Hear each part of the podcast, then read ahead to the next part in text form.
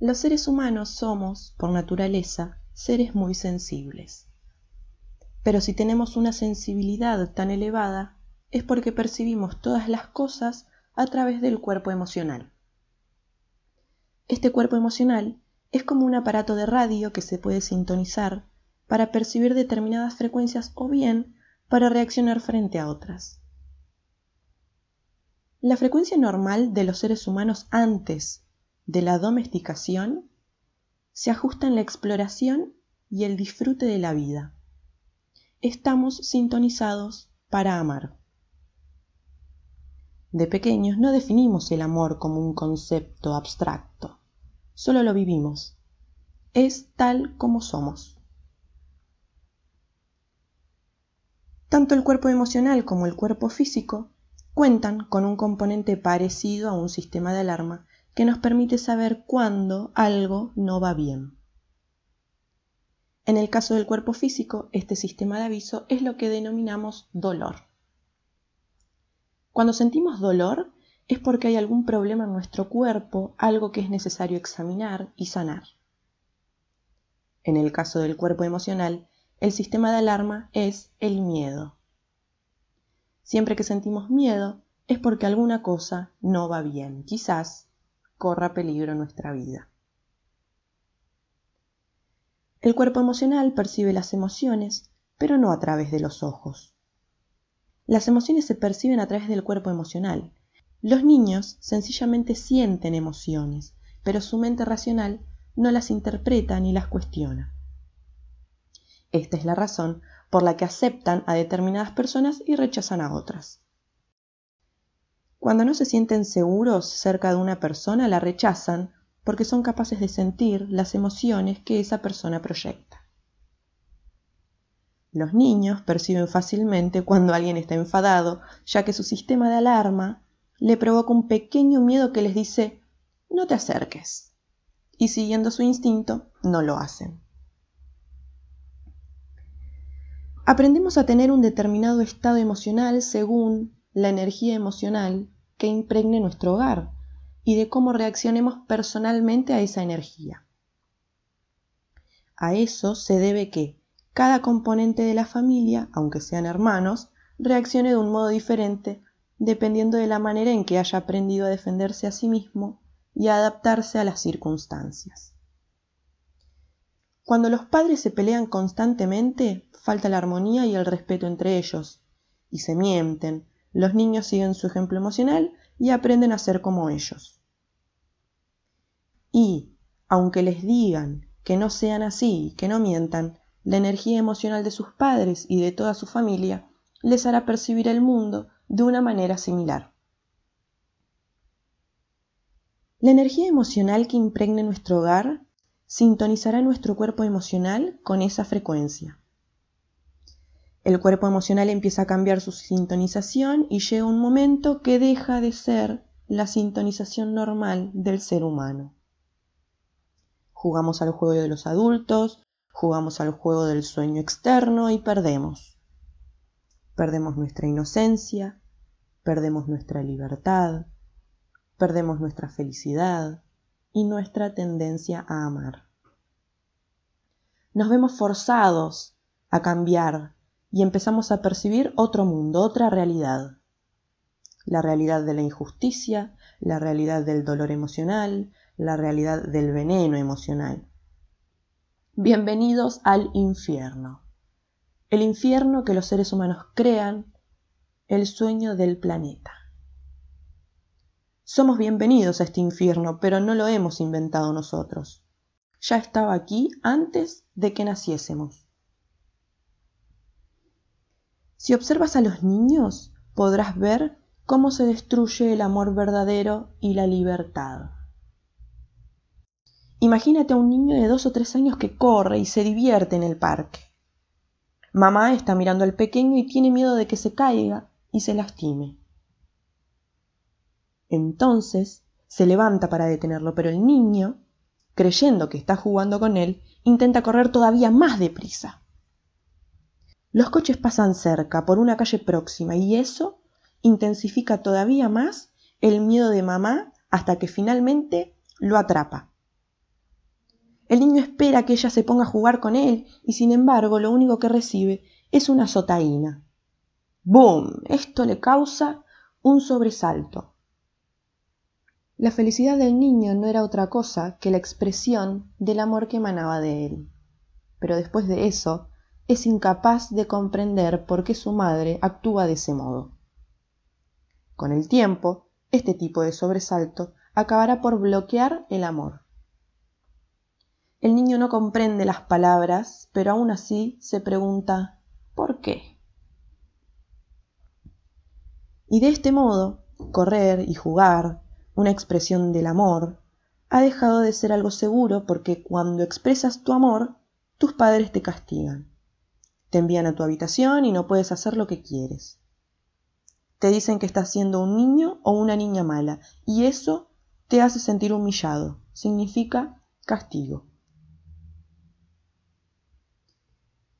En ese sistema de premios y castigos existe un sentido de la justicia y de la injusticia de lo que es legítimo y de lo que no lo es. El sentido de la injusticia es como un cuchillo que abre una herida emocional en la mente. Después, según cómo reaccionemos ante la injusticia, la herida puede infectarse con veneno emocional. Pero, ¿por qué se infectan algunas heridas? Veamos otro ejemplo. Imagínate que tiene dos o tres años. Te sientes feliz, estás jugando, explorando.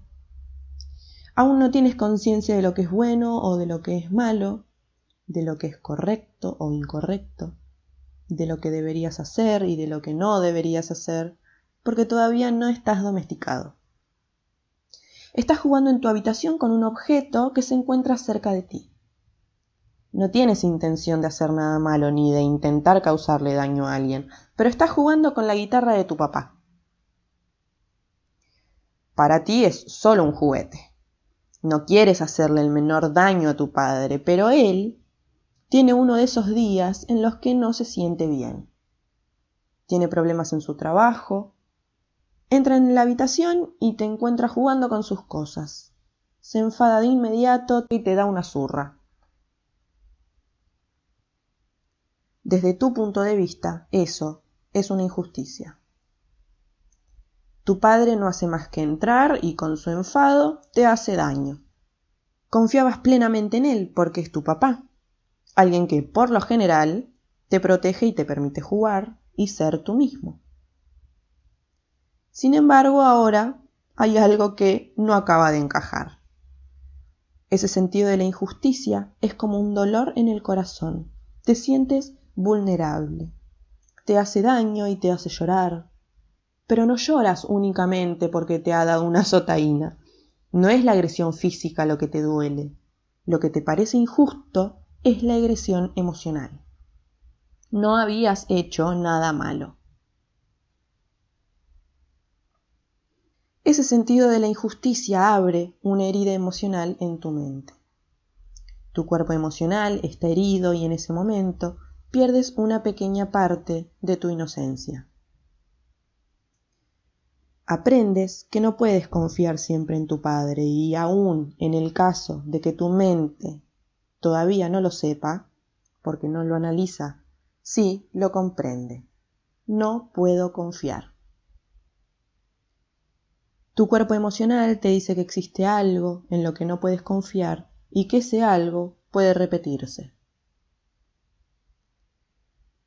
Quizá reacciones con miedo, quizá con enfado, o con timidez, o sencillamente te pongas a llorar. Pero esa reacción ya es producto del veneno emocional, porque la reacción normal antes de la domesticación es que cuando tu papá te da una bofetada, tú quieras devolvérsela. Le pegas o solo intentas levantar la mano, pero lo único que consigues con eso es que él se enfade todavía más contigo. Solamente has levantado la mano, pero has conseguido que reaccione con mayor enfado y recibes un castigo todavía peor. Ahora sabes que te destruirá. Ahora le tienes miedo y dejas de defenderte porque eres consciente de que si lo hicieses, únicamente conseguirías empeorar las cosas. Sigues sin comprender el porqué, pero sabes que tu padre puede incluso matarte. Esto abre una herida atroz en tu mente. Antes de que ocurriese todo, tu mente estaba completamente sana. Eras del todo inocente. Sin embargo, ahora, después de estos acontecimientos, la mente racional intenta hacer algo con esa experiencia. Aprendes a reaccionar de un modo determinado, de una manera particular, tuya. Guardas la emoción en ti, y eso cambia tu forma de vivir. Y a partir de entonces, esta experiencia se repite cada vez con mayor frecuencia. La injusticia proviene de mamá y de papá, de los hermanos y de las hermanas, de los tíos, las tías, del colegio, la sociedad, de todos.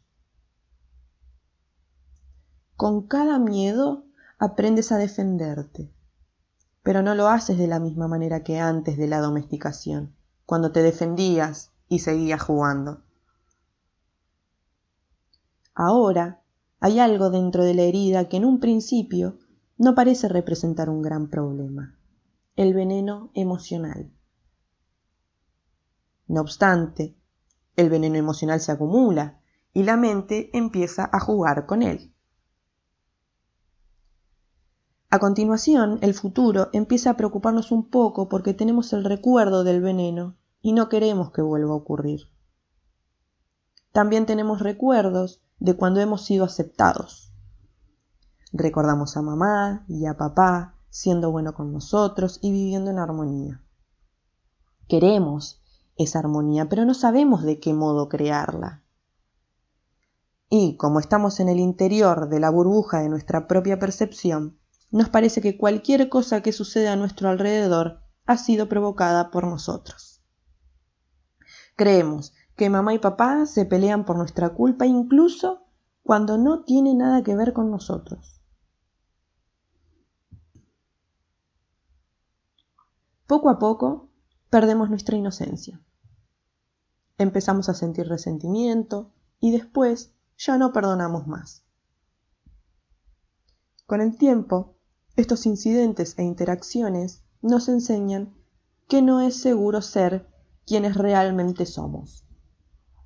Por supuesto, la intensidad de todo esto varía en cada ser humano según su inteligencia y su educación. Dependerá de muchos factores. Si tienes suerte, la domesticación no será tan fuerte. Ahora bien, si no eres tan afortunado, la domesticación puede ser tan dura y causar unas heridas tan profundas que incluso tengas miedo de hablar. El resultado es, oh, soy tímido. La timidez es el miedo a expresarse uno mismo. Quizá creas que no sabes bailar o cantar, mas esto es sólo la represión de un instinto humano natural, expresar el amor. Los seres humanos utilizamos el miedo para domesticar a otros seres humanos. Cada vez que experimentamos una nueva injusticia, nuestro miedo aumenta. El sentido de la injusticia es como un cuchillo que abre una herida en nuestro cuerpo emocional. El veneno emocional se genera a partir de la reacción frente a lo que consideramos una injusticia. Algunas heridas se curarán, pero otras se infectarán con más y más veneno. Cuando estamos llenos de veneno emocional, sentimos la necesidad de liberarlo y para deshacernos de él se lo enviamos a otra persona. ¿Y cómo lo hacemos? Pues captando su atención. Tomemos el ejemplo de una pareja corriente. Por la razón que sea, la mujer está enfadada. Está llena de veneno emocional debido a una injusticia que tiene su origen en el marido. Este no se encuentra en casa, pero ella recuerda la injusticia y el veneno aumenta en su interior. Cuando el marido llega, lo primero que ella quiere hacer es captar su atención porque cuando lo haga podrá traspasarle a él todo el veneno y entonces sentirse aliviada.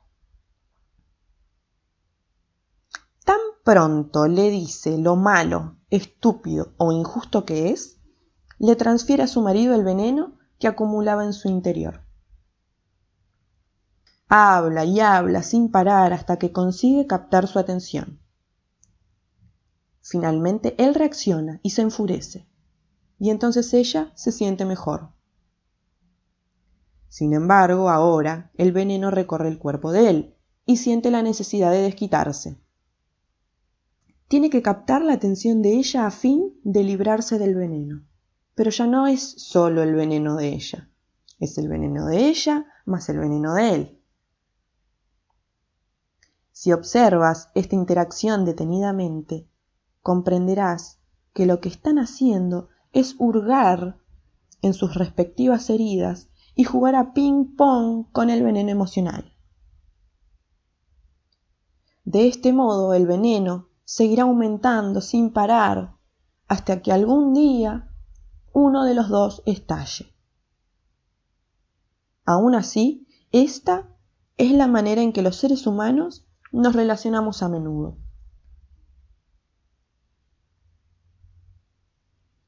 Al captar la atención, la energía va de una persona a otra. La atención es algo muy poderoso en la mente del ser humano. De hecho, en todo el mundo las personas van continuamente a la casa de la atención de los demás y cuando la capturan, crean canales de comunicación. Pero al igual que se transfiere el sueño y el poder, también se transfiere el veneno emocional. Normalmente nos liberamos del veneno traspasándoselo a la persona que creemos responsable de la injusticia. Pero si esa persona es tan poderosa que no podemos enviárselo, entonces lo lanzamos contra cualquier otra sin importarnos de quién se trate. Por ejemplo, a los niños, que no son capaces de defenderse de nosotros, estableciendo así relaciones abusivas. De este modo, la gente que tiene poder abusa de los que tienen menos, porque necesita deshacerse de su veneno emocional. Hay que desprenderse del veneno y por eso, en ocasiones, no se tiene en cuenta la justicia. Solo queremos deshacernos de él, queremos paz. Esa es la razón por la que los seres humanos andan siempre detrás del poder, porque cuando más poderoso se es, más fácil resulta descargar el veneno sobre los que no pueden defenderse. Por supuesto, estoy hablando de las relaciones en el infierno, de la enfermedad mental que existe en el planeta. No hay que culpar a nadie de esta enfermedad. No es buena, ni mala, ni correcta, ni incorrecta. Sencillamente esa es la patología normal de esta enfermedad. Nadie es culpable por comportarse de manera abusiva con los demás. Del mismo modo que la gente de aquel planeta imaginario no era culpable de que su piel estuviese enferma, tú no eres culpable de tener heridas infectadas con veneno. Cuando estás herido o físicamente enfermo, no te culpas a ti mismo por estarlo. Entonces, ¿por qué sentirse mal o culpable si tu cuerpo emocional está enfermo. Lo que sí es importante es cobrar conciencia de que tenemos este problema, ya que cuando lo hacemos así, tenemos la oportunidad de sanar nuestro cuerpo y nuestra mente emocional y de dejar de sufrir. Sin esa conciencia no es posible hacer nada. Lo único que nos queda es continuar sufriendo las consecuencias de nuestra interacción con otros seres humanos. Y no solo eso, sino también sufrir a causa de la interacción que mantenemos con nuestro propio yo. porque también nos tocamos nuestras propias heridas con el único propósito de castigarnos. En nuestra mente hay una parte, creada por nosotros, que siempre está juzgando. El juez juzga todo lo que hacemos, lo que no hacemos, lo que sentimos, lo que no sentimos. Nos juzgamos a nosotros mismos de manera continua y juzgamos incesantemente a los demás, basándonos en nuestras creencias y en nuestro sentido de la justicia. Sentimos la necesidad de tener razón porque intentamos proteger la imagen que queremos proyectar al exterior. Tenemos que imponer nuestro modo de pensar no solo a otros seres humanos, sino también a nosotros mismos. Cuando cobramos conciencia de todo esto, comprendemos con facilidad por qué no funcionan las relaciones con nuestros padres, con nuestros hijos, con nuestros amigos, con nuestra pareja e incluso con nosotros mismos. ¿Por qué no funciona la relación que mantenemos con nosotros mismos? Porque estamos heridos y llenos de todo ese veneno emocional que a duras penas somos capaces de manejar. Estamos llenos de veneno porque hemos crecido con una imagen de perfección que no se corresponde a la realidad, que no existe, y sentimos esa injusticia en nuestra mente. Hemos visto de qué modo creamos esa imagen de perfección para complacer a los demás, aun cuando ellos crean su propio sueño, que no guarda ninguna relación con nosotros. Intentamos complacer a mamá y a papá, intentamos complacer a nuestro profesor, a nuestro guía espiritual, a nuestra religión, a Dios. Pero es que, desde su punto de vista, nunca seremos perfectos. Esa imagen de perfección nos dice cómo deberíamos ser a fin de reconocer que somos buenos, a fin de aceptarnos a nosotros mismos. Pero ¿sabes qué? de todas las mentiras que nos creemos de nosotros mismos, esta es la más grande, porque nunca seremos perfectos. Y no hay manera de perdonarnos por no serlo. Esta imagen de perfección cambia nuestra forma de soñar. Aprendemos a negarnos y a rechazarnos a nosotros mismos. Según todas las creencias que tenemos, nunca somos lo bastante buenos o lo bastante adecuados o lo bastante limpios o lo bastante sanos. Siempre existe algo que el juez no acepta ni perdona jamás. Por esta razón rechazamos nuestra propia humanidad, es decir, esta es la razón por la que no nos merecemos ser felices. Esta es la razón por la que buscamos a alguien que nos maltrate, a alguien que nos castigue. Y debido a esa imagen de perfección, nos sometemos a un alto nivel de maltrato personal. Cuando nos rechazamos a nosotros mismos y nos juzgamos, cuando nos declaramos culpables y nos castigamos de una manera tan excesiva, tenemos la sensación de que el amor no existe. Parece como si en este mundo solo existiera el castigo, el sufrimiento y el juicio. El infierno tiene muchos niveles diferentes. Algunas personas caen muy profundamente en el infierno y otras apenas están en él, pero de todos modos ahí es donde se encuentran. En el infierno se dan relaciones muy abusivas, aunque también hay otras en las que apenas existe el abuso ya no eres un niño. Así que si estás manteniendo una relación abusiva es porque aceptas ese maltrato, porque crees que te lo mereces.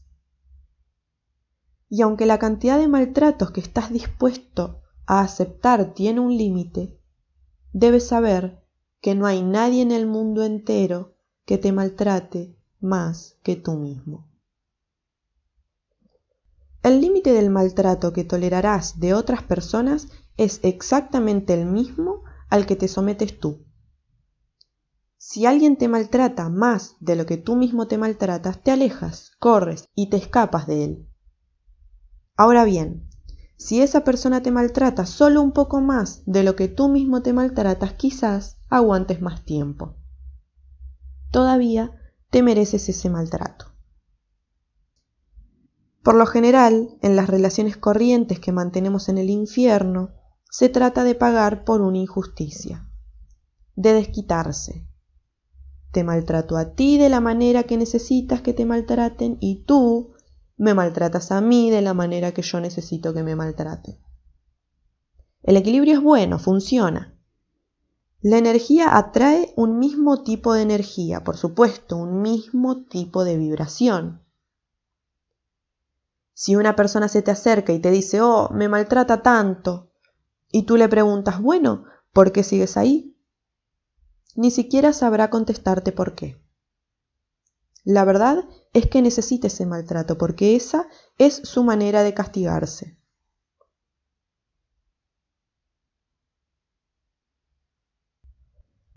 La vida te trae exactamente lo que necesitas. En el infierno existe una justicia perfecta. No hay nada a lo que podamos echarle la culpa. Incluso podemos decir que nuestro sufrimiento es un regalo. Basta con que abras los ojos y mires lo que te rodea para limpiar el veneno, sanar tus heridas, aceptarte y salir del infierno.